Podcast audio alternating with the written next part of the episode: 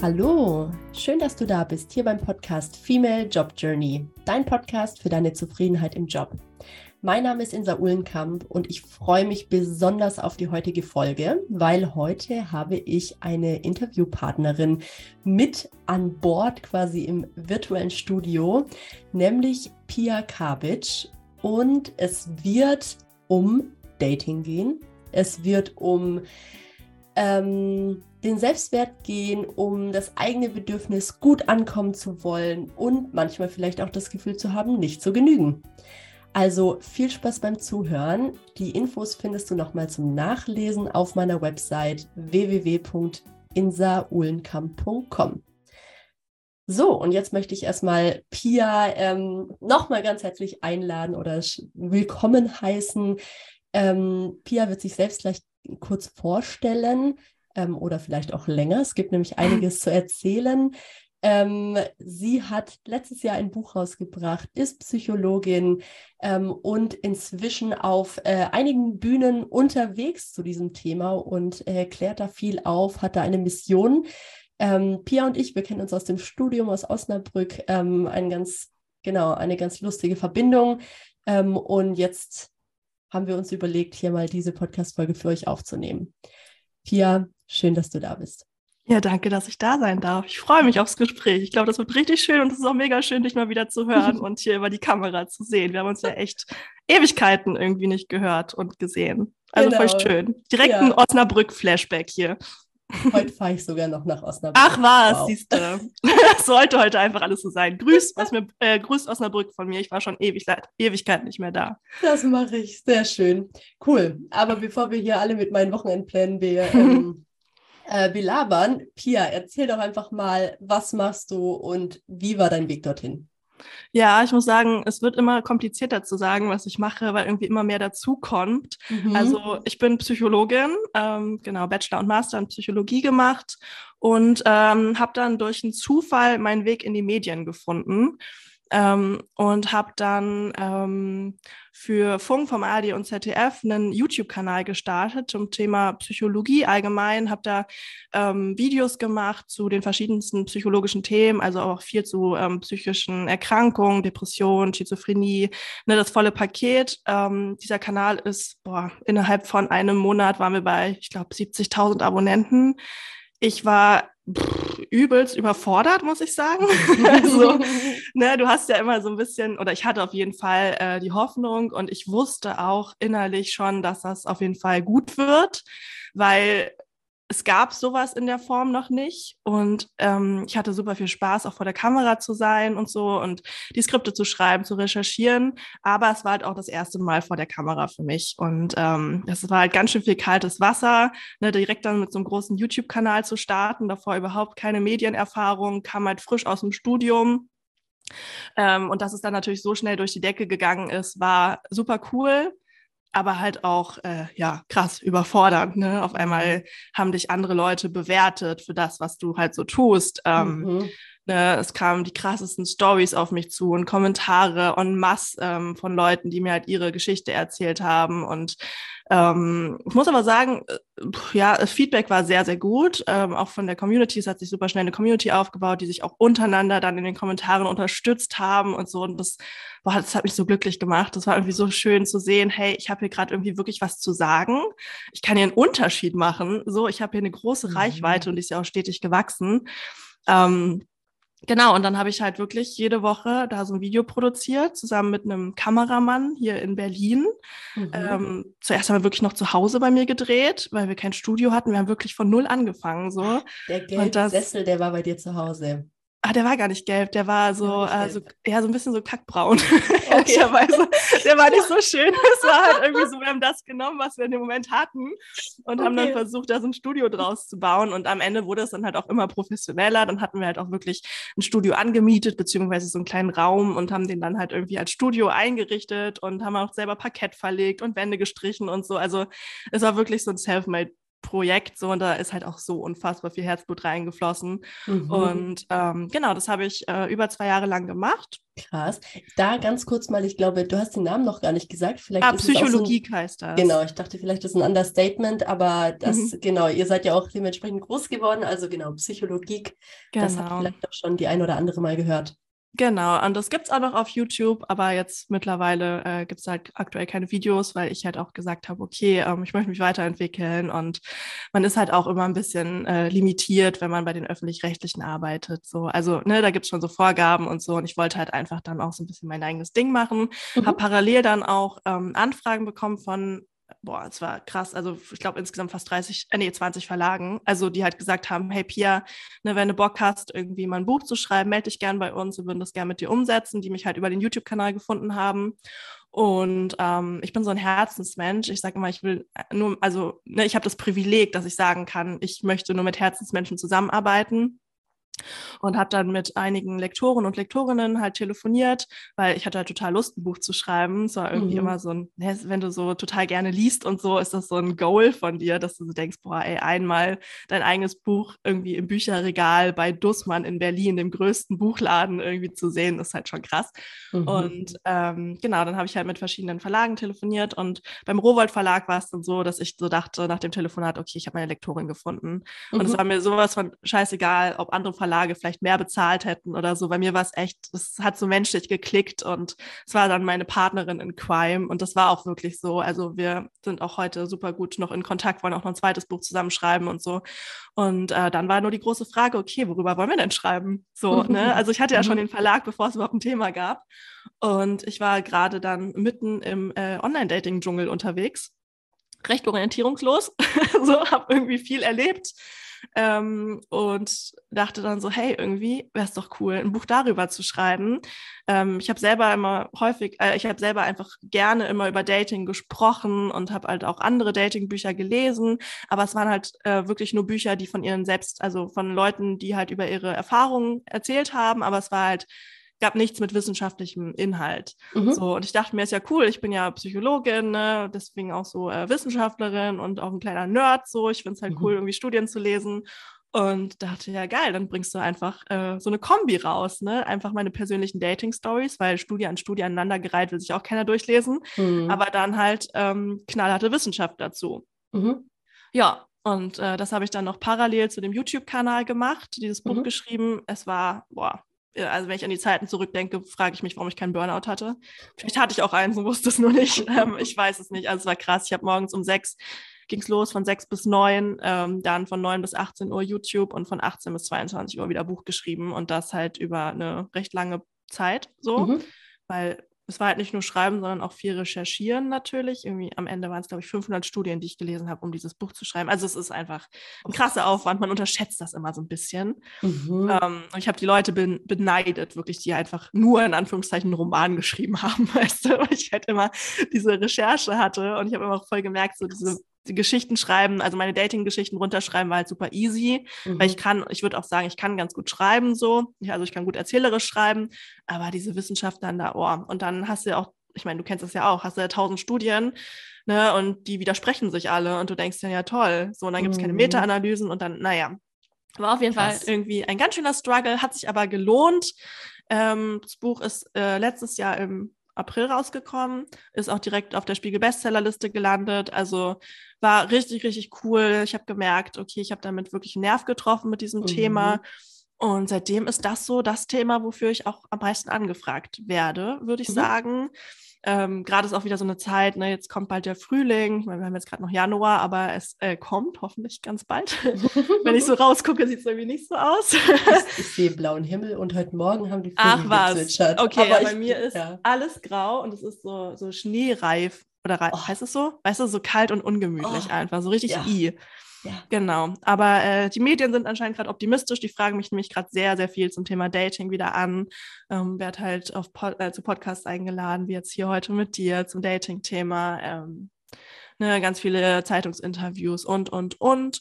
Und was so mein persönliches Highlight aber letztes Jahr war, muss ich sagen, ist mein TED-Talk. Also, das war so ein krasses Ding für mich, weil ich immer gesagt habe zu mir, okay, Pia, wenn du mal einen TED-Talk halten darfst, dann hast du es geschafft. Mhm. So, ich hatte damals keine Ahnung, wie, weil, mhm. ne, als ich, also TED Talks habe ich damals in den USA schon entdeckt, ähm, 2011 war das, glaube ich. Mhm. Fand das damals schon total cool. Und dann, ähm, als ich meinen Master in Schweden gemacht habe, war an der Uni, äh, an der Lund University, wo ich studiert habe, halt so ein, so ein, so ein TEDx-Event. Mhm. Und da habe ich dann eine Karte für gekauft und saß dann an diesem Raum und da hatte dann so, boah, krass, diese Stimmung, so, das war irgendwie so voll, also weiß ich nicht, so TED Talks sind ja immer so krass inspirierend und mhm. so kreativ und du denkst einfach nur, okay, wow.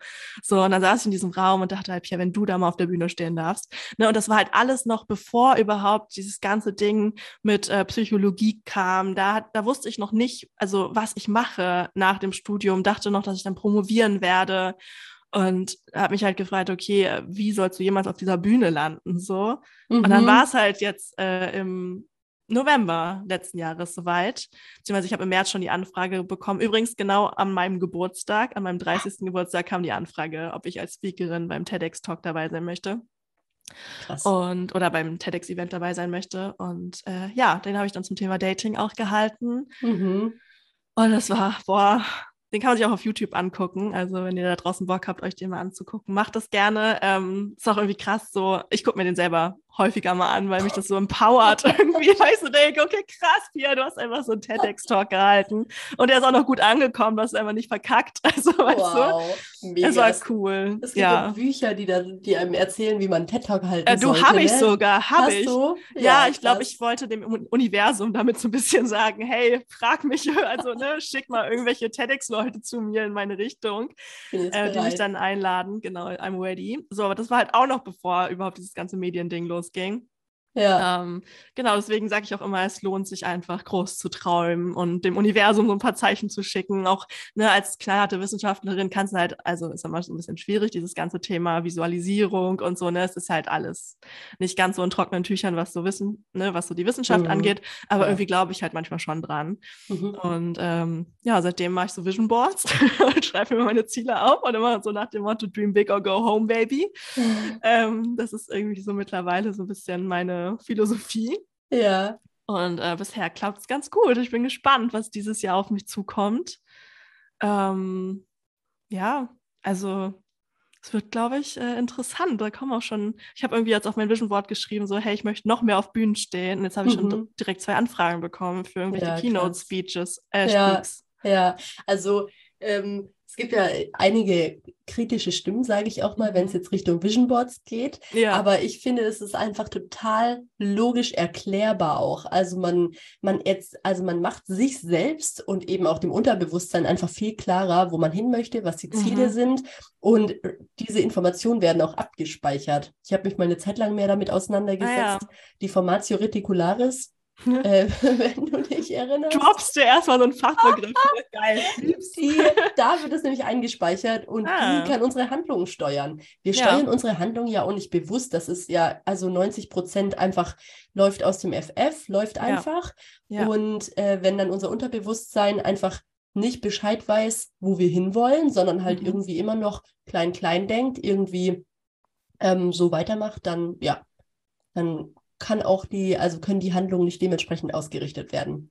Ja, ergibt auf jeden Fall Sinn. Also ja, ne? äh, pro Vision Board auf jeden Fall. Ich kann es auch jedem empfehlen. Ich habe das jetzt als meinen Desktop-Hintergrund auf dem Computer. Oh, ähm, ja, ist halt manchmal denke ich mir auch so, boah, ist irgendwie ein bisschen krass so, ne? Also auf der einen Seite sehe ich es halt dann jeden Tag, auf mhm. der anderen Seite sehen es halt auch die anderen Leute, mit denen ich dann irgendwie kurz zusammenarbeite. So, dann sitze ich irgendwie so äh, beim Coworking mit irgendeiner Person. Ich frage mich so, hey, was hast du denn da? Das sieht so bunt aus. Aber ich so, uh. Und da stehen halt auch so also schon auch so private Ziele drauf und halt auch so, so Gehaltsvorstellungen, weißt du? Mhm. Ich habe einfach mal gesagt, wie viel ich dieses Jahr verdienen möchte. Ich dachte, ich mhm. schreibe es einfach mit drauf. Und das sind ja schon irgendwie recht private Informationen. Aber ich denke mir dann auch irgendwie so, ja, sollen es doch alle wissen. Also ja. was spricht denn dagegen? Ich habe ja nichts zu verheimlichen. Das sind ja auch alles Ziele, die jetzt zwar irgendwie hochgesetzt sind, aber nicht total unrealistisch sind, womit ich mich halt gefühlt lächerlich machen würde, dass die Leute sagen, ja, hahaha, ha, ha, als ob so. Ähm, ja. 15 und irgendwie Video ist ja auch, könnte knapp werden. Aber ja. alles möglich. Ich wollte gerade sagen, Dream Big or Go Home, Baby. Und ich denke mir halt auch, weißt du, ich arbeite ja auch schon mit Leuten zusammen, die auch äh, recht einflussreich sind sozusagen und die dann auch irgendwie ähm, mir Möglichkeiten geben können, indem sie halt wissen, hey, Pia träumt davon, das findet sie cool, mhm. dann denken sie vielleicht an mich, wenn sie mal irgendwie sowas in die Richtung machen. Wird so sein, ja. Genau, also schaden kann es auf jeden Fall nicht. Und deswegen habe ich das jetzt einfach knallhart als mein Desktop-Hintergrund.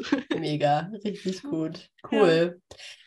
Also Pia, krasser Weg auf jeden Fall. Ich glaube, sehr eindrucksvoll für viele, viele da draußen und für mich mhm. auch. Und mir, bei mir ist jetzt so eine Frage aufgekommen. Du hast ja gesagt, äh, wenn du den TED Talk, wenn du bei TED auf der Bühne standest, dann hast du es geschafft. Mhm. Und das ist ja so ein bisschen so ein Wenn-Dann-Denken. Ähm, also ich, gleich frage ich dich, wie es bei dir ist, aber mhm. um ganz kurz so den Hintergrund abzuholen. Ähm, ganz viele Menschen haben das ja, äh, dass sie sagen, wenn ich die äh, das Studium geschafft habe, dann bin ich richtig geil. Wenn ich äh, den großen Job bekommen habe, dann läuft's. Dann kann ich glücklich sein. Dann kann ich auf mich stolz sein. Oder auch, wenn ich die Beförderung bekommen habe äh, zur Führungskraft, dann bin ich genug. Also das mhm. denken ja immer Menschen sehr, sehr viel, aber wenn sie es dann erreicht haben, dann geht es nur noch weiter. Und weiter finde ich nicht schlimm, aber die Frage ist, ob sie dann schon das Gefühl haben, es genügt und alles, was drüber hinauskommt, macht Bock und ist geil und kann weitergehen. So nehme ich es bei dir ehrlich gesagt auch wahr, dass du einfach in einem positiven Begeisterungsflow bist, einfach mhm. Bock hast auf die Sachen. Mhm. Aber wie ist es für dich? Wo, war so dann nach dem TED Talk so, okay, ich habe es wirklich geschafft, alles, was jetzt ist, kann einfach nur geil werden? Oder ist es schon auch so, dass du jetzt, dass dich neue Ziele auch unter Druck setzen? Mhm. Also bei mir ist es so, dass ich halt, ähm, also das ist mir auch persönlich wichtig, weil ich bin halt auf so einer Autobahn gerade. So, aber da auch mal ranzufahren bei so einer Gaststätte sozusagen und einen Kaffee zu trinken und zu sagen, hey geil, Pia, cool, richtig, richtig cool, was du bis dahin geschafft hast. Mhm. So, weil sonst ne, fliegt das alles so mit Vollgas an einem vorbei. Und ich merke auch, dass es für meine Psyche und auch für mein Selbstwertgefühl und mein Selbstbewusstsein total wichtig ist, mir selber darüber im Klaren zu werden, was ich in diesen letzten drei Jahren geschafft habe. Das ist halt, das klingt vielleicht ein bisschen eingebildet, das ist verdammt viel. So, mhm. und das, das macht mich auch stolz. Und ich finde es mhm. auch schön von mir zu sagen, dass ich stolz drauf bin. Mhm. So, und ne, manche sagen ja so, hä, wie sagst wie, wie kannst du das denn so sagen? Das klingt ja voll eingebildet. Aber hey, ich bin verdammt stolz auf mich. So, und gerade wenn man überlegt, wo ich so herkomme als kleines Kind, ich war so schüchtern und habe mich immer hinter meiner kleinen Schwester versteckt und so. Und das ging halt echt ne, bis zum Abi. Ich hatte keinen Plan, wer ich bin, wer ich sein möchte. Und mittlerweile einfach so mein Herzensthema gefunden zu haben und da drin so krass aufzugehen und ich schmeiß mich so häufig in kaltes Wasser. Also, ne, auch bei diesem TEDx-Talk dachte ich mir, was machst du hier eigentlich? So, äh, du hast noch nie gelernt, auf einer Bühne zu stehen. Mhm. Aber ich mhm. habe halt auch nie gelernt, vor der Kamera zu sprechen. Ich habe nie gelernt, generell Wissen zu kommunizieren. Ich meine, du kennst es ja auch, im Studium lernst du das nicht. Ja. Da, bringt, da gibt es keinen Kurs mit Wissenschaftskommunikation, mhm. sondern ich habe mir das irgendwie alles erarbeitet, indem ich halt immer wieder in kaltes Wasser gesprungen bin. Ich wurde jetzt auch, ich glaube, das hatte ich dir auch erzählt, ich darf den Namen noch nicht nennen, weil das wahrscheinlich, äh, also es kommt erst irgendwie im März dann raus, aber ich wurde für eine große TV-Produktion nach Los Angeles eingeflogen und ich habe halt einfach direkt zugesagt, ohne drüber nachzudenken. Und meine Psychologie, äh, meine Psychologinnen, Freundinnen und auch Kolleginnen meinten so, boah, krass, Pia, dass du dich das traust. Ich würde mich das gar nicht trauen. Weil was ist denn, wenn ich dann was Falsches sage? Ne? Dieses äh, Format erreicht Millionen Leute. So, mhm. und das ist halt, ne, wenn du es gesagt hast, hast du es gesagt. So, und mhm. ich würde das gar nicht machen. Und ich habe da gar nicht drüber nachgedacht. Mhm. mhm. Weißt du, ich habe mich dann erst durch die dann unter Druck gesetzt, dass ich gedacht habe, scheiße, was machst du denn hier? Dann saß du im Flieger und dachte, fuck. so, was ist, wenn ich es verkacke? Aber dann dachte ich mir auch so, Pia, du bist auch nur Mensch. So, ja. und ne, wenn du irgendwas Komisches sagst, dann sagst du, hey, ich glaube, das war jetzt irgendwie komisch, ich sag das nochmal. Mhm. So, und dann mhm. machen die da im Zweifel einen Cut hinter. Mhm. Oder du sagst, wenn du keine Ahnung hast auf oder keine Antwort hast auf irgendeine Frage, sagst du, ja, weiß ich nicht. Mhm. So, ist ja auch total legitim. So, du bist ja auch nur ein Mensch und das ist ja auch die das ist ja auch das, was Leute irgendwie ähm, authentisch und toll finden, ne, wenn man halt auch menschlich rüberkommt und nicht wie so eine Maschine. Mhm. Ähm, genau, aber ne, wenn du dann solche Sachen erreichst, dann habe ich zwar irgendwie ja schon das Gefühl, so, hey, du hast es irgendwie geschafft, aber ich träume ja dann halt weiter. Mhm. So, und es kommen ja immer neue Möglichkeiten auf mich zu. So, und diese Reise ist hoffentlich noch lange nicht vorbei. Mhm. So, und die wird auch hoffentlich erst vorbei sein, wenn ich sage, okay, äh, ich gehe jetzt in Ruhestand oder so. Ne? Ja. Ich habe irgendwie noch so viele Ideen und ich merke halt, dass das, was ich mache, halt Leuten helfen kann oder hilft. Mhm. Und das ist irgendwie so schön und das ist das macht mich so krass glücklich einfach. Und Geld spielt da halt auch nur so eine, äh, so eine nebensächliche Rolle. Ne? Also mhm. Also klar, ich muss auch Miete zahlen und alles und will auch irgendwie Geld verdienen, aber es ist halt dieses Herzensding und ich glaube, das merken die Leute halt, mhm. ne, dass man da so voll hintersteht. Ähm, so, und ich, es ist jetzt nicht so, dass ich jetzt zum Beispiel bei dem TEDx-Event, ich meine, ich habe erstmal geweint, als die Anfrage reinkam. Ähm, so, ich war völlig überwältigt. Ich habe auch vor dem TEDx-Event geheult, als ich mich fertig gemacht habe, weil ich so dachte, krass. so, und danach habe ich auch nochmal geheult. Also es war sehr emotional einfach. Aber nicht währenddessen. Nee, währenddessen war ich so voll, also ich war auch echt entspannt, muss ich sagen. Mhm. Ich dachte mir halt auch so, okay, das Schlimmste, was passieren kann, ist, du vergisst deinen Text, weil du gehst ja da ohne Notizzettel auf die Bühne. Du mhm. hast dann halt so eine Keynote-Speech von bis zu 18 Minuten. Mhm. So, und du hast da halt nicht irgendwie wie beim Vortrag, dass du irgendwie auf deine PowerPoint schielen kannst und dass du irgendwie, sondern es ist komplett frei. Mhm. Auf so einer Bühne mit den TEDx-Buchstaben im Hintergrund, auf so einem roten Teppich. Also, ne? Und dann stehst du da so und mhm. denkst, okay, krass. Und dann dachte ich mir aber auch so, hey, das Schlimmste, was passieren kann, ist, dass ich von Text vergesse. Ja. So, und dann dachte ich so, okay, ja, und dann? Das ist doch gar nicht schlimm. Dann passiert das halt. So, dann habe ich einfach meinen Text in meine Hosentasche gesteckt für den Fall der Fälle. Und wenn ich meinen Text vergessen hätte, habe ich nicht, zum Glück, also zum Glück noch nicht mal, sondern das wäre halt auch okay gewesen. Ne? Dann hätte ich halt kurz ja. gesagt, hey Leute, sorry, aber wir haben ja gerade über Authentizität beim Dating gesprochen. Ich bin jetzt auch authentisch, ich habe meinen Text vergessen, ich muss mal kurz nachgucken. So, ne? ja. ne? Völlig okay. Dann hätten die Leute sich irgendwie gefreut und hätten mhm. gedacht, ja, geil, kenne ich, kann ich voll fühlen. So, ähm, ich hätte auch meinen Text vergessen. Ja. Ähm, genau, und deswegen, also neue Ziele setzen mich dann auch nicht, also es setzt mich nicht unter Druck, würde ich sagen. Ich nehme mhm. irgendwie alles mit, was geht Mhm. Fühlst dann immer sehr, feierst sehr, halt immer wieder an an den Raststätten, trinken Kaffee mit mir selbst und sag, geil, mhm. Pia, so. Äh, um, weil es ist halt so schade, ne, wenn das dann alles so an dir vorbeizieht und du gar nicht die, auch die kleineren Erfolge irgendwie feierst, sondern das halt mhm. halt immer irgendwie mit Vollgas ist, weil immer noch was Größeres auf dich zukommt, was ja häufig der Fall ist, mhm.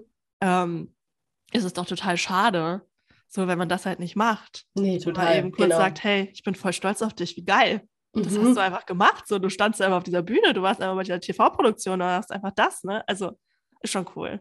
Mega cool. Ja, ja ist es auch. Und äh, diese Kaffee, Kaffee-Dates sind sicherlich sehr mhm. schön und sehr wichtig. Ja, voll, voll. Ja. Und Pia, wenn du so zurückblickst, du hast gesagt, eben früher warst du ja die Schüchterne, hast dich mhm. hinter deiner kleinen Schwester versteckt. Mhm. Ähm, da hat sich jetzt viel getan und du hast mhm. sehr viel selbst dazu beigetragen. Mhm. Was würdest du sagen, wenn so deine deine super Skills, die dich auf dem Weg begleitet haben, die wirklich dich dazu befähigt haben, diese, diese Meilensteine zu erreichen? Ja, also es war auf jeden Fall wirklich ein langer Weg. Es gab so eine Schlüsselsituation. Ähm, ich bin nämlich nach dem Abi in die USA gegangen. Mhm. So, und da haben mir alle Leute gesagt, ich weiß noch, mein Papa hat mir am Flughafen noch gesagt, du fliegst doch eh nicht. Das kannst du mir nicht erzählen, dass du in diesen Flieger steigst.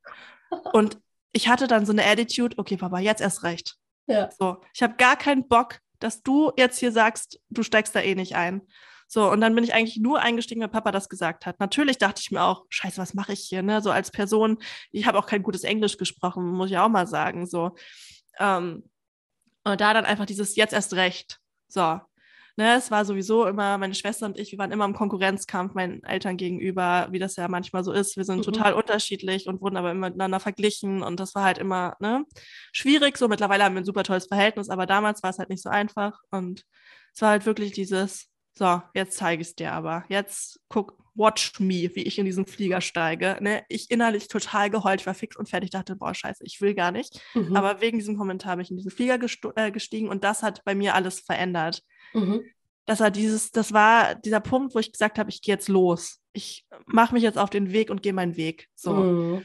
Und mein erstes Jahr in den USA, ich war, war, am Ende zwei Jahre dort. Das erste Jahr war wirklich schrecklich. Äh, ich hatte eine ganz schlimme Gastfamilie, also ganz furchtbar. Die Gastmutter war echt, es war so eine Tyrannin, die ähm, krasse Sachen auch irgendwie so passiert.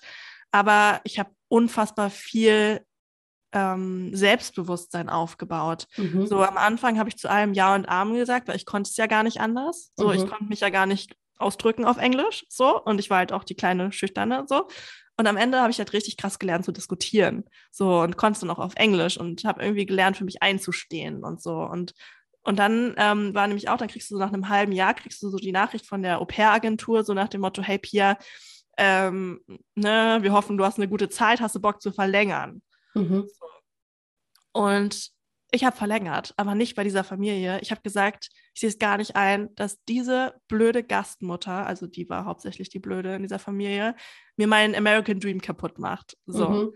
Ne? Und habe gesagt, ich verlängere, aber bei einer anderen Familie. Und schon allein dieser Schritt, das habe ich gesehen, wie ich gewachsen bin in diesem Jahr oder in diesem halben Jahr, weil davor hätte ich noch gesagt, boah, ich will auf jeden Fall nach Hause fliegen es ist mir scheißegal, ich, ich stehe nicht für meinen Traum hier ein, sondern ich will äh, zurück in meine Comfort Zone, ich will zurück nach Hause. Und das hat mir halt wirklich gezeigt, was ich in diesen Monaten dort schon gelernt habe und wie weit mhm. ich gekommen bin. Ich glaube, ich musste wirklich aus, äh, also zu Hause raus. Ich musste raus aus dem Vergleich zu meiner Schwester immer, mhm. damit ich halt irgendwie so meinen eigenen Weg gehen konnte. Genau, und dann war ich halt bei einer zweiten Gastfamilie. Ich musste dann noch ein halbes Jahr bei der Blöden sein, weil ne, du musst das Jahr dann halt durchziehen sozusagen, damit du verlängern darfst. Aber ich wusste halt schon, also ich hatte die andere Gastfamilie dann schon und ich wusste, danach darf ich dahin sozusagen. Mhm. Und das war das beste Jahr. Das war so toll. Und meine Gastmutter ähm, war, beziehungsweise ist immer noch Psychologin. So, und ähm, ich habe dann einen Typen gedatet, der, also der hatte keine offizielle Diagnose, aber geht schon sehr Richtung Borderline. Mhm. Und meine Gastmutter hat mir dann immer irgendwie erzählt, so von ihrer Arbeit als Psychologin und das so ein bisschen für mich eingeordnet. Und wir haben dann immer das alles so analysiert und auseinandergenommen. Mhm. So habe ich meine Leidenschaft für die Psychologie irgendwie entdeckt. Ja, so, krass. und das heißt, ich musste irgendwie in diese zweite Gastfamilie kommen, weil mhm. sonst hätte ich BWL studiert.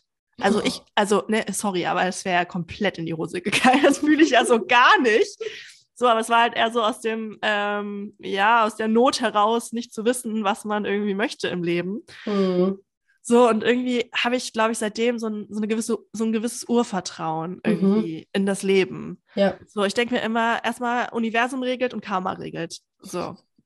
Ähm, und so hat dann dieser ganze Weg als Psychologin begonnen. Ich hatte ein Abi von 1,7, was jetzt auch nicht so krass gut ist. Also gerade wenn du Psychologie studieren möchtest, habe mich an über 30 Unis ganz deutschlandweit beworben. Muss auch zugeben, Osnabrück war wirklich die einzige Zusage, die ich bekommen habe. Und ich wusste noch nicht mal, wo Osnabrück liegt. Ich habe da die Zusage bekommen und dachte, okay, Osnabrück, was ist das denn? noch nie gehört, so, ne? Also in Berlin, also weiß ich nicht, es ist mir nie über den Weg gelaufen und ich habe mich ja wirklich überall beworben, deswegen wusste ich dann halt auch nicht mehr. Ich habe mich nicht mit den äh, Unis irgendwie spezifisch auseinandergesetzt. Ja. Ähm, genau, und dann habe ich äh, ja gegoogelt und dachte, okay, cool, Niedersachsen also. so. und dann bin ich nach Osnabrück gezogen und irgendwie ähm, ja, bin ich dann so meinen Weg gegangen. Mhm. Und ich hatte immer schon so Ziele. Also ich wusste dann auch ganz schnell, ich möchte nicht therapieren, mhm. ich möchte forschen. Ähm, ich war, hatte auch Chemie- und Bioleistungskurs, aber ich bin immer schon so, ne, so ein kleiner naturwissenschaftlicher Nerd irgendwie. Mhm. Ähm, Genau, ich möchte forschen und dann bin ich direkt am zweiten Semester auf die Lund University gestoßen, ähm, die hat einen Forschungsmaster angeboten hat. Und ich ah. dachte, ja, ist ja auch geil, auf Englisch zu studieren. Ne, konnte ich ja dann mittlerweile auch, weil ich ja die zwei Jahre in Amerika war. Und ähm, dann wusste ich, okay, um diesen Master in Schweden machen zu können, es gibt nur 20 Plätze, du musst verdammt gut sein. Mhm. So, Ne? Und da wusste ich aber auch, dass ähm, an der Lund University halt nicht nur die Noten gezählt haben, sondern auch die Motivation. Mhm. So, und dann dachte ich, okay, dann machst du jetzt einfach extra Praktika. Dann machst du nicht nur das, was du machen musst, sondern ich bin dann auch echt nach Australien gegangen für ein Praktikum, für, für ein Forschungspraktikum, nach England gegangen, eins noch an der LMU gemacht in München. Ich habe mir einfach wirklich den Arsch aufgerissen, habe irgendwie als Hiwi gearbeitet und, und, und, weil ich wusste, ich möchte an diese Uni. Mhm. So dann hat das auch geklappt. Mhm. Und dann habe ich da halt mein Master gemacht und irgendwie habe ich halt ne, immer so diese Ziele, wie jetzt auch diesen TEDx-Talk oder mein Vision Board und so. Ähm, ich weiß aber nie, wie ich da hinkomme. Mhm. So, ne? Ich weiß halt, ich muss das und das machen, aber also, ne, aber halt auch nur so sehr, ist nicht so spezifisch. Ich wusste ja nicht genau, was ich machen muss, um nach Lund zu kommen, sondern ich habe halt das gemacht, was ich dachte, was ich machen muss irgendwie. Mhm.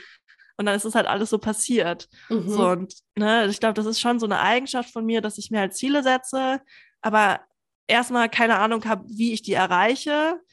Ähm, aber wirklich auch groß träume irgendwie und mittlerweile halt auch so dieses Standing habe, dass ich so denke, ähm, zum Beispiel als jetzt die Anfrage für diese TV-Produktion kam, ähm, so dieses, alle haben mich gefragt, wie sind die denn auf dich gekommen? Und ich dachte mir so, keine Ahnung. Und dann meinen sie, hä, hast du nicht gefragt? Ich so, nee, weil ich mit der Attitude da reingegangen bin, diesen Call, es ist ja klar, dass die auf mich zukommen, weil ich bin Pia Kavic, ich kann das. So, ne? Ja, ja. So, und irgendwie so an diesem Punkt zu sein, wenn du überlegst, wo ich herkomme, wie ich als Kind war oder als Jugendliche war. Mhm. Ne? Und da einfach zu sehen, was da so passiert ist, das ist schon echt krass. Aber ich muss es mir wirklich aufbauen. Also, es, ne, wenn ich sage, so war ich schon immer, das ist kompletter Bullshit. Also, es ist gekommen mit der Zeit, es gab auch Rückschläge, es gab auch so viele Momente, ähm, wo ich irgendwie dachte, okay, was machst du hier eigentlich? So, du hast es doch nie gelernt. Ne? Ich bin Psychologin. So, wir haben gelernt, irgendwie, äh, weiß ich nicht, vielleicht irgendwann da eine Therapeutenausbildung zu machen oder in der Firma zu arbeiten oder sowas äh, und Studien zu lesen. Aber wir haben ja nicht gelernt, vor der Kamera zu sprechen, auf Bühnen zu stehen, äh, dein Wissen irgendwie zu vermitteln und so. Das moderieren, ne, das habe ich ja auch nie gelernt. Oder jetzt mhm. mache ich ja mhm. selber auch einen Podcast. So, also Ne, aber einfach zu sehen, okay, Pia, du kannst das irgendwie, du musst das gar nicht gelernt haben. Es ist okay, das einfach zu machen, mhm. solange man halt natürlich eine Grundkompetenz hat, weil ich würde mich jetzt äh, ungern als Psychologin ausgeben, ohne dass ich es bin. Das würde ich natürlich nicht machen. Mhm. So, aber ne, einfach mit den Aufgaben irgendwie zu wachsen. Und mhm. eine Geschichte möchte ich noch erzählen, das fand ich auch richtig krass. Ähm, ich darf, äh, ich, das ist halt so bescheuert, dass ich das noch nicht erzählen darf. Ich würde das so gerne erzählen, weil es so ein großes Ding ist. Aber ähm, das werden dann auch eh alle wissen. so. Aber äh, die Person, also es gibt eine ganz doll bekannte Person, mit der ich dann Los Angeles gedreht habe. Und ähm, ich habe das ganze Jahr über, immer wenn ich so Down-Phasen hatte, weil die hatte ich auf jeden Fall, habe ich immer von Sia Unstoppable gehört, das Lied. Mhm. Ähm, ich weiß nicht, ob du das kennst, das ist halt einfach so voll, ne, ähm, arme Porsche with no brakes, so, also weißt du, ich, okay, ich schaffe das alles, ich bin nicht auf, also ich bin unaufhaltsam, so, ich gehe meinen Weg, bam, so, und das habe ich halt immer gehört, weil ich so dachte, Pia, was machst du hier eigentlich? Mhm. Und ähm, dann sitze ich da so bei dem Dreh in Los Angeles und auf einmal höre ich dieses Lied und ich dachte nur so, hä, summst du das jetzt gerade in einem Kopf und kriegst das gar nicht mit? Also, was ist denn falsch mit dir? Wie krass kann der Jetlag sein? So, weißt du? Ich war ja. so richtig irritiert irgendwie. Auf einmal gucke ich mich nur äh, zu der Person neben mir um und dann summt die das einfach. Und ich dann nur so, hä, summst du gerade Sia von Unstoppable? Äh, summst du gerade äh, Unstoppable von Sia? Und sie so, ja, das ist es. Boah, ich habe so lange überlegt, wie dieses Lied heißt. Ich habe schon voll lange den Ohrwurm. Und ich war einfach nur so, okay, krass. Also ne, so ein Lied, was sich so das ganze Jahr empowert hat irgendwie und dann bei dem größten Ding im Jahr, also das hat ja selbst noch den TED Talk getoppt sozusagen. Mhm. Äh, für, also für mich persönlich war TED Talk das größte, aber so von Reichweite und wie groß dieser Job war sozusagen, war das in Los Angeles halt das größte. Mhm. Ja, und dann singt oder dann summt diese Person neben dir einfach äh, dieses Lied und du bist einfach nur so, okay, wow. Wie Krass. kann, also how? Ja. so, ne? ja. Es ist so heftig und irgendwann denkst du dann auch nur so, okay, passiert das gerade wirklich? Also, aber es zeigt mir immer wieder, dass ich auf dem richtigen Weg bin irgendwie. Mhm, voll, irgendwie passt alles zusammen, ne? Mhm, ja, voll, voll. so krass. Aber auch, ja, was du auch alles erzählt hast, so von dem Weg mit ähm, den USA und erst diesen schwierigen Herausforderungen mhm. und eben, also gerade so einer besonders schwierigen Situation. Das ist ja genau wie auch Selbstvertrauen sich aufbaut, ne? Und ja. auch Selbstbewusstsein. Irgendwie zu sehen, also erst unsicher zu sein, schaffe ich das hier irgendwie? Steige ich in diesen Flieger? Kann ich mhm. mich meiner Gastmutter widersetzen? Äh, schaffe ich es hier irgendwie, ja, eine neue Gastfamilie zu finden? Schaffe ich es mit diesem verrückten Freund? Klar, zu, ich will ihn nicht verrückt nennen, aber gut. Ja, war ja ähm, schon, ist schon okay. Borderline ist, äh, ja, ja, also. Wir wollen genau, nicht stigmatisieren, also, aber es war schwierig mit ihm. Genau, mit so. dieser herausfordernden Situation ja. umzugehen und so weiter. Also, und mit jedem Mal, wo du etwas schaffst, und wo du es dann schaffst, irgendwie dir deinen Weg nach Lund zu bahnen, dahin mhm. zu kommen, dieses Ziel zu erreichen. Also das passt auch ein bisschen so zu meinem Weg tatsächlich, dass man irgendwann sieht, hey, ich kann alles schaffen. Mhm. Also was, was ist denn das hier für eine Frage, ob ich es schaffe oder nicht, sondern natürlich wird ja. das klappen, weil ich habe schon 10.000 Mal erlebt, dass es klappt und ich war tatsächlich auch in den USA für ein Highschool-Jahr und da habe ich diese Einstellung schon auch sehr mitgenommen. Einfach so, nimm dir ein Ziel vor, arbeite dran, go there. Also es ist einfach möglich. Ja, spannende Themen auf jeden Fall. Ähm, du hast ja gesagt, dass Dating eins deiner großen Themen jetzt ist, mit dem du vor allem dich beschäftigst, auch wirklich mhm. die wissenschaftlich dich tief reingebuddelt hast und auch viele eigene Erlebnisse gehabt hast. Ähm, ich selbst beschäftige mich, beschäftige mich ja viel damit, wie es ist, wenn Frauen das Gefühl haben, nicht zu genügen, also irgendwie nicht gut genug zu sein, nicht wertvoll zu sein. Und das wird ganz, ganz häufig schwierig, wenn es eben um so ein Leistungsdenken geht. Also mhm. wenn ähm, der Druck der Leistungsgesellschaft ganz groß wird und wir das Gefühl haben, okay, jetzt müssen wir aber richtig viel leisten, um genug wert zu sein. Mhm. Und Dating jetzt auch äh, durch die Professionalisierung mit den Apps äh, und auch irgendwo so einer Quantifizierung. Also man kann ja schon sagen, hm. wie viele Matches oder Likes oder was auch mhm. immer. Ich habe noch nie mhm. ehrlich gesagt online gedatet. Ich bin da ganz, ganz unwege, also ja, habe ich wenig Erfahrung, nur für Freunde geswiped. Aber ähm, ja, irgendwie nehme ich das schon auch so wahr, dass es irgendwie so ein, so ein Erfolgs- und Leistungsdenken da auch irgendwie mit drin ist. Mhm. Wie nimmst du das so wahr?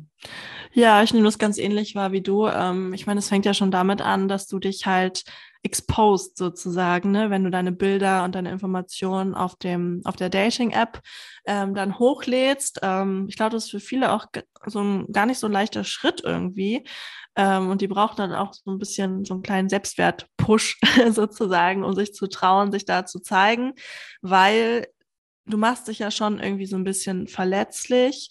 Und äh, einer der größten Kritikpunkte beim Online-Dating ist ja auch immer, dass es so oberflächlich ist und dass man anhand von eines Bildes halt äh, ja, naja, verurteilt, das klingt so hart, aber ich wollte eigentlich beurteilt sagen, aber verurteilt klingt, äh, passt vielleicht auch in irgendeinem weiteren Sinne. Ähm, aber es ist halt, glaube ich, auch so ein bisschen die Frage, wie man selber Erfolg auf den Dating-Apps für sich definiert. Mhm. So, ähm, wenn man jetzt natürlich mit dem Mindset rangeht, ähm, Erfolg auf den Dating-Apps ist oder fängt da, äh, fängt da an, wenn ich halt meinen Partner fürs Leben gefunden habe, meine Partnerin fürs Leben gefunden habe. Dann ist natürlich die Gefahr, in Anführungszeichen, dass dieser Erfolg nicht eintreten wird, recht mhm. groß. Mhm. So, ne, man wird ja dann mehr Misserfolge haben, weil sind wir mal ehrlich, ja, es gibt irgendwie so die perfekten Stories, so, ne, irgendwie fünf Minuten auf den Dating-Apps gewesen, ein Match gehabt und das war direkt die Person fürs Leben. So, mhm. gibt's auch, klar, aber ist halt wirklich in der absoluten Minderheit. Mhm. Ähm, ne, die Realität sieht häufig ganz anders aus. Ich persönlich habe auch, ich war ähm, insgesamt zehn Jahre auf den Dating-Apps. Ähm, natürlich auch immer mit Pausen, weil ich halt dann doch irgendwie äh, mich verliebt habe und eine Beziehung eingegangen bin und so. Auch mit teilweise mit Leuten, die ich halt online kennengelernt habe. Ähm, aber ne, ich hatte vielleicht, boah, ich werde das häufig in Interviews gefragt. Ich sage, glaube ich, immer eine andere Zahl, weil ich das gar nicht so genau weiß, wie viele erste Dates ich hatte. Aber ich sage immer irgendwas zwischen, äh, ich glaube, 40 und 70 so ungefähr. ähm, es waren wirklich viele und ich glaube, die genaue Zahl ist auch gar nicht so wichtig. Aber daraus haben sich dann vielleicht, sagen wir mal, ich hatte 50 erste Dates. Ähm, daraus haben sich dann vier Beziehungen ergeben. So, mhm. das ist an sich nicht viel. Und wenn man nochmal davon ausgeht, es gab so eine Studie, die hat gezeigt, dass ich glaube, es war jedes 58. Match führt nur zu einem Date im Durchschnitt. Das ist halt verdammt wenig. Mhm. So, ne? Mhm. Und deswegen, wenn du Erfolg auf den Dating-Apps halt wirklich so ähm, definierst für dich, dass es halt ne, der Partner, die Partnerin fürs Leben ist, die du da findest, wird schwierig. Und wenn du aber Erfolg, und das sage ich auch immer den Leuten, es ist ja schon einfach ein Erfolg, wenn man sich angemeldet hat. So, es ist ein Erfolg, wenn man irgendwie sich getraut hat, eine Nachricht zu schreiben. Es ist ein Erfolg, wenn man irgendwie, ähm, weiß ich nicht, sich auf ein erstes Date traut. So, es ist ein Erfolg, wenn man einfach einen schönen Abend hatte, ohne dass man sich dann ein zweites Mal trifft. Es ist aber auch ein Erfolg, wenn man irgendwie was für sich lernt, wenn man merkt bei einem Date oder irgendwie bei einer Situation, wo man mit einer anderen Person schreibt, ähm, was man vielleicht nicht möchte. So. Mhm ne, dann ist das auch ein Erfolg. Mhm. Und es ist mhm. halt wirklich so die Frage, wie du es definierst. Und wenn du es halt ganz klein definierst und sagst, ein Erfolg ist ein Erfolg, ist ein Erfolg, ist ein Erfolg und so weiter und so fort und wirklich sagst, die kleinsten Dinge sind schon Erfolge, dann hast du halt viel mehr Erfolge als Misserfolge. So, oder du hast fast gar keine Misserfolge. Und ähm, das macht es halt irgendwie voll schön. Und ich finde, man darf halt nicht mit der Einstellung auf die Dating-Apps gehen, so, hey, äh, diese Dating-Apps suchen mir jetzt den Partner, die Partnerin fürs Leben, weil das tun sie nicht.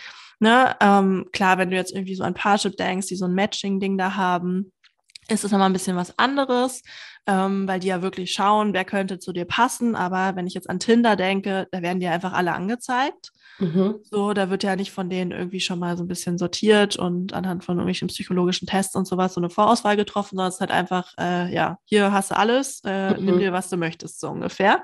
Mhm. Ähm, und die Apps geben einem halt eine Chance, recht easy neue Leute kennenzulernen, aber sie garantieren dir keine Liebe.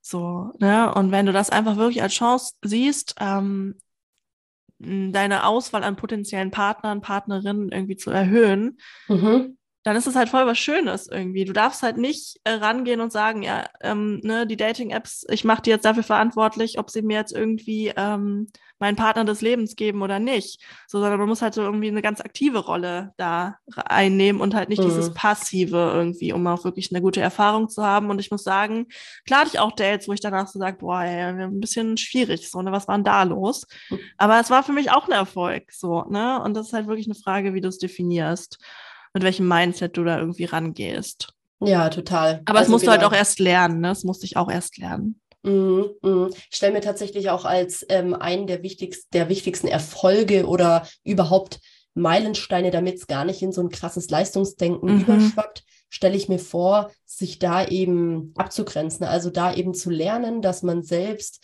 äh, so toll und wertvoll ist, so wie man eben ist. Ja egal, was bei einem Date passiert, egal, ob ein Mensch zurückschreibt oder nicht. Voll. Und ich stelle es mir gar nicht so leicht vor, ähm, hm. aber eben da, ja, das, das erstmal für sich zu erkennen, ich glaube, das ist ein, ein krasser und wertvoller Schritt. Ja, und außerdem, ich meine, nur weil du, du jetzt irgendwie, ähm, also wenn ich jetzt zum Beispiel einen Typen, einen Typen anschreiben würde und von dem bekomme ich keine Antwort, dann hat das meistens gar nichts mit mir selbst zu tun mhm. sondern es hat einfach damit was zu tun, dass er vielleicht an dem Tag fünf Nachrichten bekommen hat oder zehn Nachrichten bekommen hat oder an dem Tag vielleicht gar nicht online war und das irgendwie untergegangen ist oder ähm, er irgendwie, weiß ich nicht, mich doch nicht, also ne, irgendwie doch gerade in dem Moment einfach keine Kapazitäten hatte, sich auf so ein Gespräch einzulassen. Ich kenne das ja auch von mir.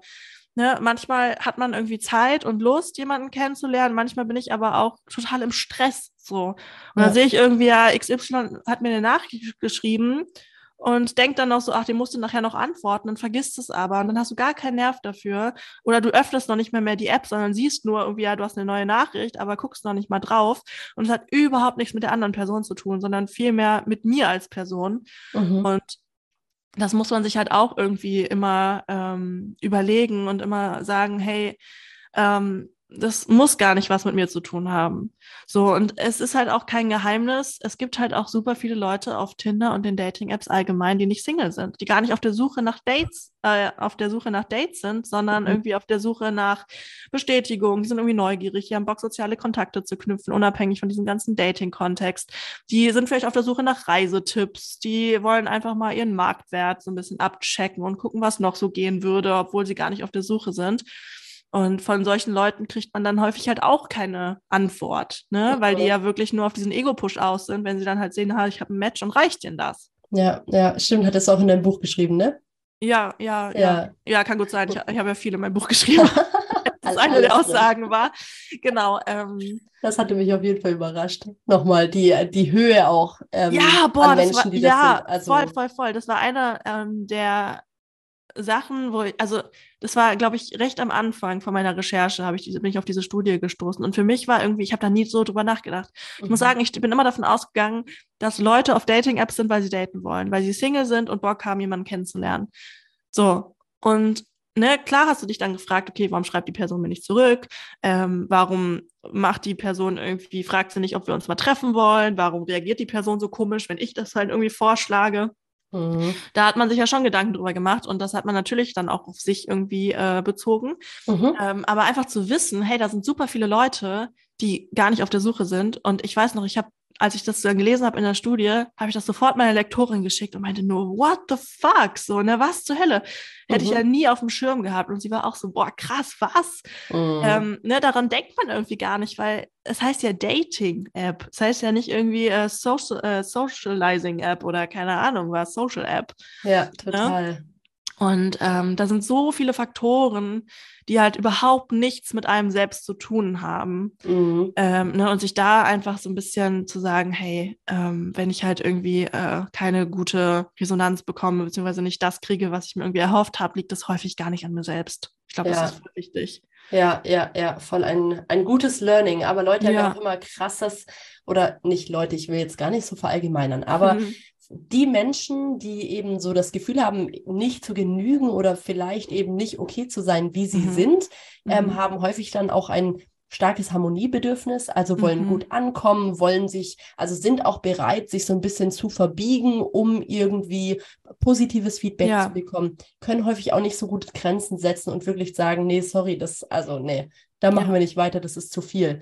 Ja. Ähm, das ist so, das sind so die Fragestellungen, die ich bei mir im Coaching häufiger habe, eben wenn es mhm. wirklich darum geht, ähm, dass da, ja, dass man diese Glaubenssätze verinnerlicht hat, quasi nicht genug mhm. zu sein oder nicht, nicht wertvoll genug zu sein.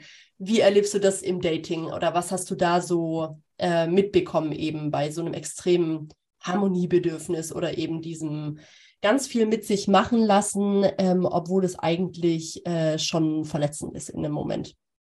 Ja, ich muss sagen, ich war auch selber schon in solchen Situationen. Ähm, Gerade wenn dir halt irgendwie ein Typ gefällt, ähm, ne, dann weiß ich nicht, und du merkst halt, die Person findet das und das cool, dann versuchst du halt so ein bisschen so zu sein. Mhm. Und das bei den Dating-Apps, das auf der einen Seite gute, aber auch gefährliche ist halt, dass äh, wenn du miteinander schreibst, ähm, das passiert ja nicht in, ähm, wie sagt man, Lifetime sozusagen. Also es passiert ja nicht live. So mhm. weißt du, dass du der Person gegenüber sitzt und äh, direkt antworten musst und reagieren musst, sondern du hast ja wirklich Zeit, dir darüber, nach, äh, darüber nachzudenken, was du schreibst. Du hast die Möglichkeit, irgendwie das einer Freundin zu schicken und zu sagen, hey, klingt das gut? So, mhm. klinge ich irgendwie interessant oder klinge ich voll langweilig? Sich da Feedback einzuholen. Ähm, das gibt einem natürlich irgendwie eine gewiss, gewisse Sicherheit und äh, Studien haben da halt auch gezeigt, dass man sich ähm, dadurch halt auch emotional schneller öffnet, als man sich jetzt irgendwie im direkten Gespräch, wenn man sich halt gegenüber sitzt, irgendwie öffnen würde. Mhm. Das ist halt was Positives. Auf der anderen Seite, ähm, genau für so Leute, die halt so ein Harmoniebedürfnis haben und irgendwie Angst haben anzuecken und gefallen wollen, ist das natürlich ne, eine leichte Möglichkeit sozusagen, sich zu verstellen, mhm. weil du halt eben Zeit hast, dir genau zu überlegen, okay, wie formuliere ich irgendwas, ähm, was kommt wohl am besten bei der Person an. Das geht ja nicht, wenn du irgendwie im direkten Gespräch bist. Mhm.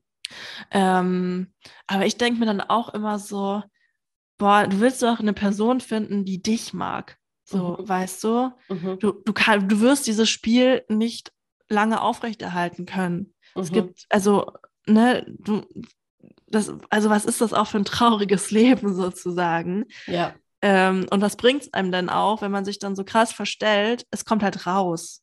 Ne? Gerade mhm. wenn man sich mhm. dann trifft und irgendwie ähm, sich vielleicht auch mehrfach trifft und so. Irgendwann bricht es ja dann auch, dass man dann halt irgendwie äh, die Person ist, die man wirklich ist, ähm, gerade auch in vielleicht schwierigen Momenten oder sowas, mhm. wo man das halt dann nicht aufrechterhalten kann. Deswegen denke ich mir immer so, ey, seid doch direkt die Person, die ihr seid. Und ihr seid so liebenswert, so weißt du, mhm. genau das, was ihr seid. Und ich meine, es gibt ja auch diesen Spruch so nach dem Motto, ähm, wenn du halt versuchst zu sein wie eine andere Person oder wie eine andere Person dich haben möchte, dann bist du halt nicht mehr so ein Unikat, wie du es eigentlich bist, sondern dich gibt es dann halt schon so, mhm. weißt du? Ja, ja, ja. Ähm, und also ich, glaube, es ist einfach so wichtig, da einfach auch zu sich zu stehen und zu sagen, hey, ich habe es verdient, geliebt zu werden. Und ich weiß, das ist voll viel Arbeit. Ich sage das jetzt so easy, ne? Mhm. Ähm, es ist halt nicht so leicht, gerade wenn man so diese Glaubenssätze halt in der frühesten Kindheit schon eingetrichtert bekommen hat, irgendwie nicht wert zu sein und sowas. Mhm, ja. Aber es lohnt sich halt so sehr dahin zu schauen und das irgendwie für sich aufzulösen mhm. und halt zu realisieren, hey, ich bin es wert und so wie ich bin, bin ich gut. Mhm. So, ne? Ja. Und man möchte ja auch einen Partner finden. Ähm, also das ist zumindest das, was für mich eine Beziehung ausmacht, dass ich einfach ich sein kann, also so sein kann, wie ich bin und dafür halt geliebt werde. Ja, ja, so, total das bringt ja gar nichts, wenn man sich dann verstellen muss. Und ne, man, also auch selbst wenn die andere Person es noch gar nicht realisiert hat, dass man sich verstellt, man selber weiß ja, dass man sich verstellt. Mhm. Und das ist ja auch ein total scheiß Gefühl, dass man dann irgendwie merkt, okay, ich komme hier irgendwie, ähm, also die Person mag mich total gerne, aber auch nur, weil ich nicht ich selbst bin. So, und mhm. das ist mhm. ja auch wieder so voll ähm, der Schlag ins Gesicht, irgendwie diese Erkenntnis. Ja, macht das ganze Dating auch wieder schwieriger, ne? Dass man wirklich mhm. dann sich darauf einlassen kann, dass es eine lange entspannte Beziehung wird, auf jeden Fall. Ja. Voll, und voll. Authentizität äh, steigt eben auch mit dem Selbstwert. Also wenn Leute das mhm. Gefühl haben, eben okay zu sein, wie sie sind und damit zufrieden sind, dann fällt es ihnen häufig auch leichter, authentisch zu sein. Also irgendwie, genau, es ist äh, nicht so schön, wenn man das so eingetrichtert bekommen hat in der frühen mhm. Kindheit, wie du gesagt hast. Aber ja, ich glaube, da gibt es auch in Richtung Dating äh, guten Grund, ähm, ja, zu wachsen. Ja, voll. Mhm. Und Authentizität ist auch mit das Wichtigste beim Dating. Also da mhm. gibt es auch verschiedene Studien und Umfragen, die halt gezeigt haben, dass das genau das ist, was die Leute möchten, dass die andere Person, die sie da gerade kennenlernen, authentisch ist. Mhm. Und das fand ich irgendwie so schön. Mhm. Ne, und das, das, ich finde, das bestärkt diesen ganzen Ansatz halt auch nochmal total. So dieses, hey, sei wer du bist, denn so bist du genau richtig. So, und du bist vielleicht nicht genau richtig für alle Personen und auch vielleicht nicht für die Person, die du irgendwie versuchst, gerade äh, zu, für dich zu begeistern, so krampfhaft. Aber ne, wenn du dann eine Person triffst, äh, die dich genauso nimmt, wie du bist, dann weißt du auch, warum es mit der anderen Person nicht geklappt hat. So. Ja, ja, ja, total. Mach die Dinge aus einem, so aus Begeisterung. Also das ist immer ja. so mein mein Motto, das ich so erkannt habe, eben, ich bin ja eher im Jobkontext unterwegs, mhm. aber da ist es eben so, wenn dann ähm, Menschen oder ich habe es eben selbst in der Vergangenheit erlebt, ich habe mir Ziele gesetzt, die musste ich erreichen, da wollte ich ja. unbedingt ja. hin. Es ging kein äh, da dran vorbei, sondern das hatte ich mir so krass in den Kopf gesetzt. Mhm. Ähm, und dann kannst du es auch schaffen. Wie gesagt, ich habe ja auch die mhm. Überzeugung, alles schaffen zu können. Ja. Aber es wird halt nicht geil. Also es wird halt ja. einfach äh, keine schöne Zeit. Es wird anstrengend. Es wird ja. richtig viel Kraft kosten. Ja. Und genau so ist es ja auch, wenn du auf, auf Teufel komm raus möchtest, dass jetzt die Beziehung mit einer Person klappt und das sein muss, dann wird es anstrengend. Ja, voll. Und man sagt ja auch immer, der Weg ist das Ziel. Ne? Mhm. Und wenn du halt äh, dann total abgehetzt am Ziel ankommst, sozusagen, und äh, den Weg gar nicht genossen hast, ja, schwierig. Also, ja, ja. ja total. Ja. Wow, Pia, hast du irgendwie ein paar Tipps jetzt gerade, die du einfach so rauskloppen kannst, wo du sagst, hey, wir haben hier so ein paar Themen angesprochen, mhm. ähm, das kann ich euch empfehlen? Meinst du jetzt in Bezug auf Dating oder allgemein? Genau, gerne in Bezug auf Date. Aber kann auch allgemein sein, mm. auf, auf deinen Weg bezogen. Ja, also so wie du bist, bist du genau richtig. Das ist wirklich, ich habe ja auch gemerkt, ne, wenn ich mich nicht verstelle und auch einfach Mensch bin, dann komme ich am besten an. Mhm. So, es ist halt wirklich so, die Leute finden das cool, wenn man nicht perfekt ist. Ähm, und dann halt auch, glaub an dich selbst, du kannst wirklich alles schaffen. Das ist halt das Krasse. Du kannst es wirklich schaffen. Und manche haben es schwieriger als andere. Aber gerade heute, so mit Social Media und so, hat jeder fast die gleiche Chance, irgendwie da auf sich aufmerksam zu machen und sich zu zeigen und rauszugehen und ähm, seinen Weg irgendwie zu gehen. Ähm, springe in kaltes Wasser, gehe Risiken ein. Mhm. Ne, ich kann das total verstehen, irgendwie, wenn man sagt, ja, ich bin aber voll der Sicherheitsmensch. Klar, dann kann man sich ja auch irgendwie, gerade wenn es jetzt auch äh, um Beruf geht oder so, ne, dann kann man sich auch einen Puffer anlegen und sagt, okay, hey, ähm, ich habe jetzt irgendwie äh, drei Monate Gehaltspuffer sozusagen, kündige jetzt, kündige jetzt meinen Job und schau mal, wo mich die Reise hinführt. Mhm. So, man kann ja auch vorsorgen schon sozusagen. Ähm, mhm. Aber ganz ehrlich, wir haben nur dieses eine Leben. Und was mich immer so antreibt, ist so diese Angst, dann irgendwann im Sterbebett zu liegen und zu denken, ich habe mein Leben nicht gelebt. Mhm. So, ich habe einfach das gemacht, was die Leute von mir erwartet haben. Ich habe mich nicht getraut, wirklich für mich einzustehen. Ich bin nicht losgegangen für meine Träume, sondern immer eher so passiv als aktiv irgendwie mein Leben gestaltet. Ähm, was muss denn das für ein scheiß Gefühl sein, weißt du? Dann liegst mhm. du im mhm. Sterben und denkst, ja, fuck, ich habe mhm. mein Leben gar nicht gelebt. So, und das ist auch so was, also das ist wirklich so eine, so eine kleine Angst von mir, die mich halt aber total antreibt. Mhm ähm, halt wirklich immer zu machen und rauszugehen. Und ganz ehrlich, es ist halt so dieses, mach halt einfach, wird eh geil. Und wenn es nicht mhm. geil wird, dann lass es halt wieder. So, dann hast du es gemacht und dann weißt du es. Ja. ja. So, ähm, ne? Und das halt auch äh, bezogen auf alle anderen Themen. Also jetzt nicht so Beruf, bei mir halt meine Karriere, sondern halt auch zum Thema, auf Thema Dating. So, geh raus. Zeig dich, wer du bist, ne, mach Erfahrungen, lebe so, mhm. weißt du? Ja. Irgendwie erlebe, lebe. Mhm. Ähm, triff dich mit Leuten, auch wenn du vielleicht irgendwie dir am Anfang nicht sicher bist, ob das passt. Das, das findest du dann heraus. So, und wenn es mhm. nicht passt, dann hattest du vielleicht einen schönen Abend oder du hast keinen schönen Abend, aber weißt fürs nächste Mal, okay, das und das möchte ich also nicht. So, ne, sondern sei wirklich so ganz aktiv in deinem Leben. Also nimm eine aktive Rolle ein. Klar, mhm. aber auch natürlich so, dass du dich damit wohlfühlst und sowas. Aber leb dein Leben. Also, ja. ne. Ja ich finde immer schön, diese, über, äh, diese Vorstellung, sich ans Steuer zu setzen. So im Auto. Ja, voll. Vielleicht die, die, die sitzen auf dem Beifahrersitz und beschweren mhm. sich über die mhm. Person am Steuer, was die gerade alles kacke mhm. macht und wo die hinfährt. Aber du kannst dich halt selbst ans Steuer setzen und irgendwie ja. Geiles draus machen. Ja, voll. Und das mhm. Leben ist so schön. So, weißt mhm. du? Ja. Ähm, also, leb's. Mach's. Mhm. Geh los und, für deine Träume. Und fahr ab und zu an die Raststätte. Ja, genau. Halt ab und zu inne und sag, hey geil, voll cool, wie weit du schon gekommen bist, was du geschafft hast. Und äh, sei dir, also, ne, ich glaube, da hatten wir vorhin auch schon kurz drüber gesprochen, dieses, ähm, sei dir bewusst, welche Ressourcen du halt auch hast, ne? Auch gerade was so Krisenmanagement angeht, mhm. was du mhm. schon irgendwie alles gelöst bekommen hast, sozusagen. Mhm. Weil es geht ja immer weiter und das mhm. unterschätzt man immer irgendwie so. Und das hat man so gar nicht auf dem Schirm. Ja. Aber dann halt zu wissen, dass man irgendwie mit allem irgendwie schon zurechtkommt, weil man hat es in der Vergangenheit ja auch geschafft. Ja. So, das gibt einem so ein gutes Gefühl irgendwie und man traut sich dann viel mehr, wenn man denkt, ja, okay, dann, wenn es halt schief läuft, läuft schief, aber dann komme ich damit auch irgendwie klar. Es ist dann mhm. hart, es ist dann scheiße, aber man überlebt sozusagen. Mhm. Und man hat halt diese Ressourcen, um damit dann umzugehen. Mhm. Das ist ja auch irgendwie was voll Schönes und das gibt einem halt auch nochmal irgendwie so eine extra Portion Mut, finde ich, um dann auch wirklich äh, loszugehen. Total toll. So ja. viel Empowerment. Mhm. Auf jeden Fall packe ich auch noch Unstoppable in die Show Notes. Das äh, werde ja, ich mir gleich mal das anhören. Das sollen sich alle da draußen gerne anhören. Ja. Toll. Und den TED Talk, dann ist äh, nochmal für Empowerment gesorgt.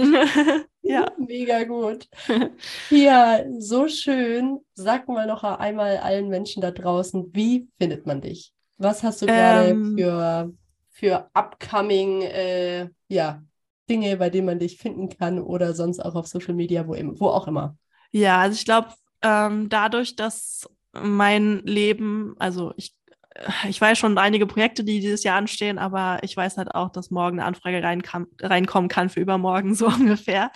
Ähm, deswegen ist es immer am sichersten sozusagen, mir einfach auf Insta zu folgen und da halt up to date zu bleiben. Da poste ich auch äh, recht viel und nimm die Leute oder nimm meine Community, kann man es ja schon irgendwie nennen, bei 16.000, glaube ich, äh, so ein bisschen mit so ähm, in meine Projekte und teile dann halt auch immer das, wo ich gerade irgendwie, äh, wenn ich jetzt gerade eine neue Podcast-Folge rausgebracht habe, wenn ich irgendwo im Fernsehen zu, bin, äh, zu sehen bin oder einen neuen Artikel erscheint. Und ich habe halt auch noch irgendwie ganz andere Projekte, die ich jetzt gerade äh, plane, auch in Bezug auf Dating. Da kommen ganz viele spannende Sachen, auch äh, recht große Sachen, auf die ich mich sehr freue, über die mhm. ich jetzt aber mhm. gerade noch gar nicht reden darf.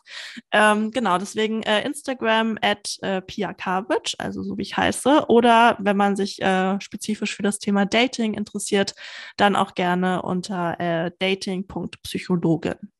Cool, mega ja. gut. Dann äh, packe ich auch das nochmal in die Show Notes. Ja, gerne. Und äh, danke dir sehr, sehr herzlich fürs Gespräch, Pia. Mir hat es ja, Spaß danke gemacht. dir. War voll ja, schön. Ja, ich gehe hier mit einem Lächeln raus und fühle mich nochmal wirklich äh, beflügelt, loszugehen. Das ja, ist sehr schön. Das freut mich. Ja, lass es dir gut gehen, Pia. Tu dir auch. Tschüssi. Tschüssi.